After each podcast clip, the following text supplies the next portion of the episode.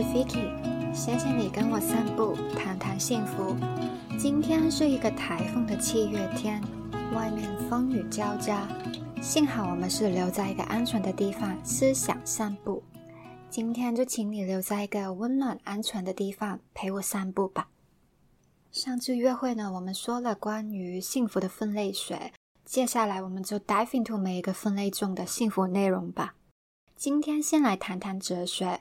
这也是我的私心，希望你不要被“哲学”这个字吓怕了，以为一定是什么高深的学问。其实，哲学只是在思考和拷问世界上每一个事物，找出真实跟正确的解释。所以，我觉得哲学是所有知识的根基。了解一样事物，做出思辨，就像现在我们在了解幸福，已经是在研究哲学了。好吧，那我们就开始喽。如果你认同幸福就是快乐，而且越多快乐就越幸福的话，那恭喜你，你可以加入快乐主义学派。其实上次我们有轻轻提过这个享乐主义，或者叫做快乐主义的这一派。幸福是很容易理解的，就是要开心，越多的 pleasure 越好。那 pleasure 呢，是包括所有 good feelings 和享受的感觉。感官的享受通常是一些生物的原动力。比如说吃东西、做运动、累的时候洗澡休息、性爱等等，也有一些是人类文明发展出来的娱乐享受，比如说欣赏艺术、玩体育，或者帮助人达到某些目标的成就感等等。快乐本身就是最首要的价值，我们做的所有事就是为了快乐。引用近代哲学家 Jeremy Bentham 的金句来形容就最合适了。他说：“Happiness is the greatest good。”那 Bentham 呢是十八世纪的英国哲学家，他的效益主义是很有名的，是一套被应用在很广的道德理论。他觉得追求最大的幸福、最多人的幸福就是正确的事。所以这个效益主义其实也是源自于快乐主义的。就是认同幸福就是快乐，快乐是唯一美好的事情。听起来好像很短视，只顾眼前的享乐，对吧？不过呢，身为英国代表的哲学家又怎么会想这么小呢班福姆的快乐主义除了要 maximize 快乐之外，也要 minimize 痛苦。不只要多一点快乐，也要避开一些令人不快乐的事情。所以班福姆认为，快乐是可以计算的。他提出了一条方程式，这条方程式就是快乐的净值等于 pleasure 的总和减去痛苦的总和，而且这个总和除了要计算不同的快乐跟痛苦以外，还要计算每一个快乐和痛苦本身的强度和时效。所以，一个快乐的价值就是有多快乐乘以那个快乐的 effect 持续了多久。将不同的快乐的价值加起来，就是快乐的总和，而痛苦也是一样的计算方法。听起来就是很科学脑、很数学脑的，也解释了很多我们一些不喜欢做但是要继续做下去的事情，比如说读书。我想学生时期的我们也不会特别喜欢读书，然后考试吧。在香港，我们有一句名言，就是“痛苦是短暂的”，然后 GPA。就是成绩那个分数嘛，GPA 是永恒的，所以考试前温习的痛苦只是一两个礼拜的事。不过了，fail 了的痛苦是永恒的，因为就印在你的成绩单上面嘛。可能毕不了业，然后教授啊、家人都来关心问候你，然后同学又在八卦你等等，这样造成了太多很久伤害的痛苦了。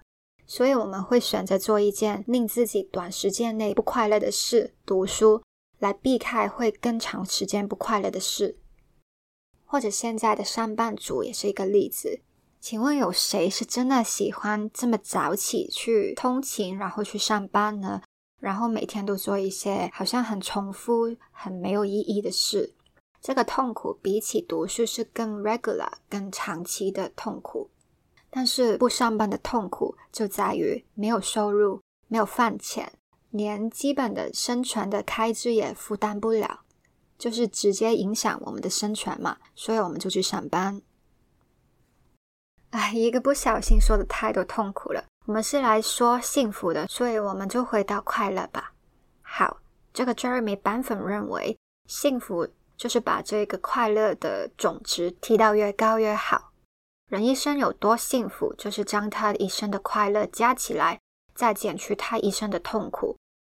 这个计算方法当然会引来一些问题，比如说，人一生的幸福。是要在死亡的一刻才计算到吗？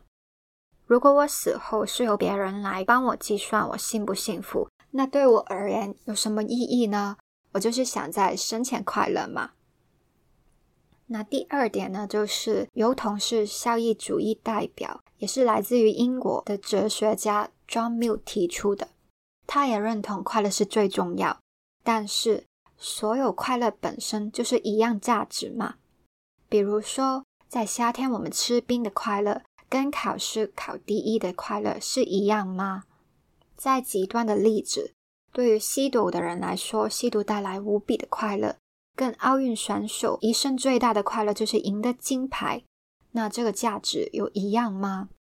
根据刚刚的计算，如果我认为吸毒会让我快乐的话，那我就会加强它的强度，然后令它的快乐一份持续越久越好。所以我这一生就不停的吸毒嘛，这就是我的快乐人生。John Mill 认为幸福是有分等级的，有一些快乐是低级一点。他觉得在一些物质上或者身体上的幸福是较低级的，然后在知识上和道德上的快乐是较高级的。就是你吃饱饭、洗澡、睡觉这一些幸福，是没有你学会了什么让自己更有智慧。或者帮阿妈种田那么高级的，所以人应该去追求这一些更重要的知识上和道德上的幸福。听起来好像好严厉的，难道我吃好睡好玩得好，过着舒适的生活就不是幸福吗？一定要有这么高尚的追求才算幸福吗？那我自己觉得啦，物质跟身体上的幸福当然是重要，但如果一生的幸福追求只有这些，是可以很开心的，但是不是真正的幸福呢？那在香港有一个哲普团体，叫做“好青年荼毒时”的朱文，曾经在一个访问里说过，他去北韩的时候，跟一些小朋友一起玩，玩一些很普通的游戏，就像跳绳吧。那些小孩笑得很开心，也让他去反思，传说中北韩说的“我们最幸福”是有可能是真的吗？这些小孩可能比起香港的小朋友或者台北的小孩会有更小的烦恼，更开心。但是他们的国家也没有了一些很重要的东西，那他们是真的幸福吗？如果你认为北韩的小孩其实没有他们想象中那么幸福，那你对幸福的定义应该就不止于在物质跟身体上的快乐，应该是有其他追求的。这个追求可以在知识上、智慧上，比如说，我知道我这样说是很 nerdy 的，但是我是真心喜爱学习关于这个世界的真理，比如宇宙怎么来，地球怎么来，为什么世界有不同的国家和文化，然后金钱是怎么流动，人的身体跟心灵是怎么运作等等，好像从不同的角度去了解这一个世界是怎么运转。这不是一件很 amazing 的事吗？当我每学会一个重新看这个世界的概念，我就会感受一次 mind blown 的快感。所以我想说，追求知识的快乐是真的存在，就在我这样的怪人身上。那道德的快乐呢？我觉得我们很少会因为遵守了某一些道德标准而快乐，因为很多道德标准已经内置在我们之中嘛。我们会觉得遵守这一些是很应分的。反而我们会因为这一些道德的标准没有被遵守而感觉到不快，造成不幸。如果你看新闻会觉得很生气、很不开心，一点都不幸福，那就是因为有些人跟事踩到你的标准嘛。就是社会应该有公平公正、尊重人权和保障自由，但有时就是没有啊，所以才会感到不幸。那有没有一些道德上的快乐，是我们做了某些事之后？就可以有的呢，比如说国小一定会教的“助人为快乐之本”，帮助别人可以让人快乐。这个时候呢，我就要问你另一个问题，来带出另一个学派——欲望满足理论。你是因为帮人这件事本身快乐，还是因为你满足了自己帮人的欲望而快乐呢？帮人通常不是一件很轻松的事，比如说你帮阿妈去种田，是一件很累的事嘛。本身这件事不是很愉悦嘛？但是因为你做了之后的成就感，帮助到人，然后自我感觉良好，满足了自己的欲望而快乐。那让人幸福的是快乐本身，还是因为我们满足了欲望呢？我们刚刚提到了很多的快乐，都是满足欲望之后而来的，生存的欲望或者追求知识的欲望。其实。快乐会不会只是满足欲望后的 byproduct 呢？如果满足了欲望，我们就会幸福，那我们就尽量去满足这些欲望就行了。那有哪些欲望实现了之后我们会幸福呢？我就想起了心理学很常引用的马斯洛需求层次理论。他说，人的需求分为五层，必须先满足底层的要求。才会进入追求更高的层次。最底层的就是生理需求，人需要这些才能活着的，包括食物、水、空气、睡眠和性。上一层就是安全需求，例如人身安全、生活稳定不受威胁的，身体健康不受疾病困扰的，以及自身财产的保障等等。在上一层就是中间，是爱跟归属的需求。无论是来自于原生家庭、友情、爱情，或者感觉自己是属于某一个群组、某一个社群，也会得到满足。再上一层，第四层就是钻研需求，就是得到一些成就、名声、地位这些东西，肯定了自己的价值，也是代表别人也认同和尊重你。那最高一层呢，就是自我实现需求，例如发挥你的潜能。将你可以做好的事情做到最好，追求一些对你而言有价值的目标，实现你个人的理想等等。如果你相信欲望满足理论的话，那幸福之路就很清晰了。因为 Maslow 就帮我们将人的欲望分类好和排序嘛，他提供了一个很完整的幸福蓝图给我们参考，帮我们排好了顺序，就是我们要先满足较低层的需要。保障了生存、健康、人身安全以后，才会去追求更高的欲望、归属感、成就、实现自我等等。值得一提的是，这些欲望可能不是来自于我本人。我们上次也有说过嘛，环境的影响。我们这些欲望有多少是社会形塑出来的呢？社会环境总是在告诉我们，只要我们能满足了什么需求，就会幸福。这些需求可以是不合理的，比如说，女人很多年来的自我实现需求就是要做一个贤妻良母，顺从她的老公，然后生很多小孩。当她做了这些，表现了她是一个好女人，她就会满足了自己的自我实现欲望，她就幸福了。我们的价值观也会受这个社会环境影响，我们的欲望、想要的事也会随着这一个价值观变化。结果就是，社会给了我们一份客观标准的清单，可能是有房、有包包、有伴侣等等，好像洗脑一样，让我们每一个人都有这些欲望，满足了就幸福了。但是我们真的会满足吗？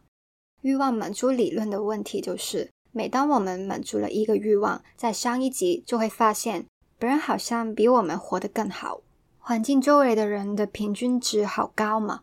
那比较就来了，驱使我们去追逐下一个欲望。这样下去，人类的欲望是无穷无尽的。就算你满足了一个欲望，快感过去之后，你就会有新的欲望嘛，就再去追求，是一个没完没了的循环。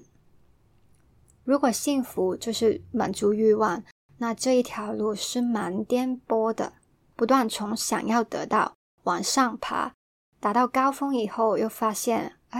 还不是高峰哦，又在处于想要得到的低处。幸福真的是这么 unsettling 吗？满足欲望来得到幸福的另一个问题就是，会被这一个欲望循环所麻痹。越满足多的欲望，就越没有那一种兴奋和快乐。我想你也有感觉过吧？就是小时候能够吃冰，就是很快乐的事嘛，你会开心一整天。但是现在你会因为吃冰而开心一天吗？小时候的欲望很简单，很容易满足，长大后反而更难了。可能是因为我们刚刚说的环境跟周围的人都升职嘛，我们就会被影响去追求这些更多、更远、更高的欲望。也可能是这么多年来，我们就变得贪心了，所以我们将快乐水平的基准点越推越高。这个快乐水平，就算因为我们暂时满足了一个愿望而推高，然后很快又回到原本的水平。所以，同样让我们快乐的事不会持续很久。如果之后想找到相同程度的快乐的话，就要去追求更多的满足。这个现象在心理学叫享乐跑步机效应 （hedonic treadmill）。就算我们经历了什么让我们很快乐或者很悲惨的事，我们很快就会回到原本的基准点了。我们就像在跑步机一样，一直跑回原位，回到自己的本质。这也解释了为什么我们得到了越多，却越不容易感到很幸福。如果我们会对快乐麻痹，为了满足无穷无尽的欲望而奔波，那真的是幸福吗？如果幸福不只是快乐跟满足欲望，那还有什么呢？快乐跟欲望是很主观的，我们每个人对于什么快乐和满足的需求也不一样。那会不会有一些客观的条件，只要我们完成了就会幸福呢？有没有一条定律是适合每一个人的呢？其实宗教给了我们很多的答案，指引我们怎么样生活才会幸福。比如说。佛教会叫我们要脱离令我们不幸的因素、执念、烦恼等等，那最后呢，就可以脱离这个轮回，达到涅槃。那基督教的幸福就是要往神的方向去走，因为神就是至上，所以要遵从他的教训和指引等等。除了宗教以外，哲学界又怎么样呢？今天呢，我想再提及一个伟大的古希腊哲学家亚里士多德，因为他的 eudaimonia 是属于古典幸福主义，之后有其他的派别也是继承了他的思想。其实我们上次有提过这个 eudaimonia 的意思，eu 就是 good 嘛，然后 daimon 是 so，就是一个灵魂最好的状态。他说，幸福不是填饱肚子、追求权力、物质财富或者娱乐。其实他不是在否定这一些好的东西，他觉得人也需要这一些健康啊、财富啊、呃朋友啊才会幸福的。但是他的重点是想搞清楚 the highest good 是什么。而对他来说，将人类的潜能正当的发展，就是在发挥灵魂最好的状态。而人类有其他动物没有的潜能，就是理性思考。那先介绍一下当时的希腊思想，美德 （arete） 是这样读吗？啊，不要紧了。总之，这一个 areti 就是最好至上的东西，不限于我们理解的道德品格，就是勇气啊、公平啊等等，而是包括了所有卓越的东西。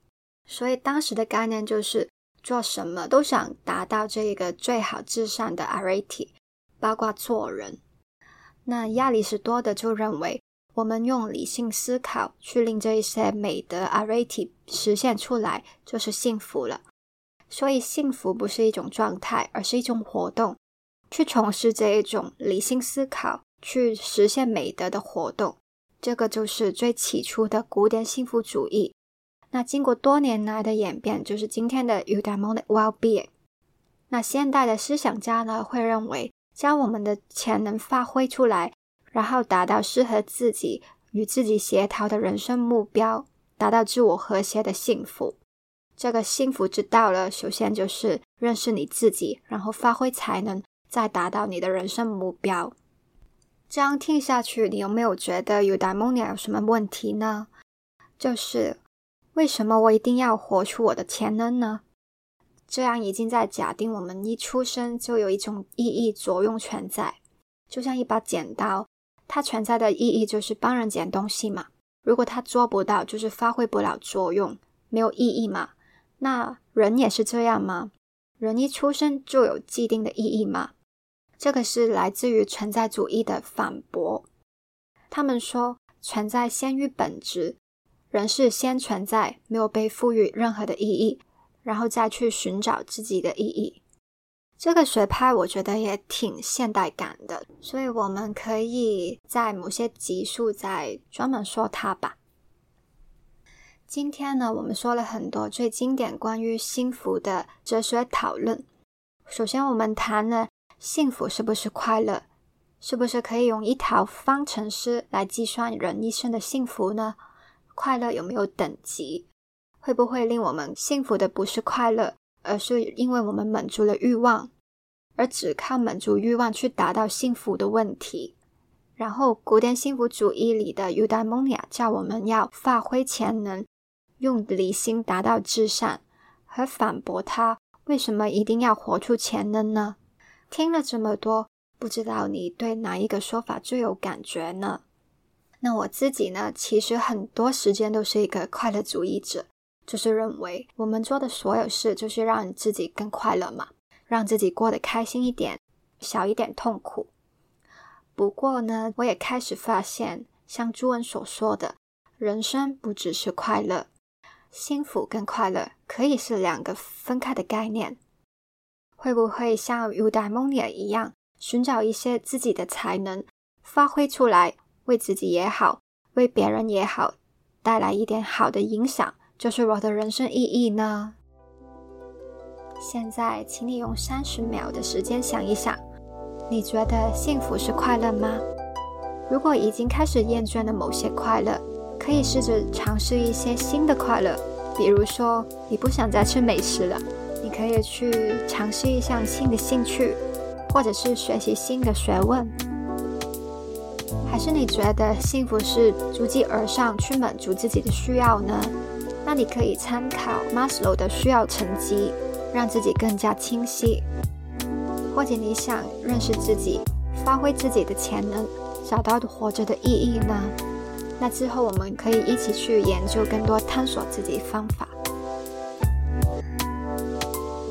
谢谢你收听到最后，喜欢的话请订阅这一个节目，也欢迎 follow 我的 IG，我的 IG 是 v i k i c 到 c o。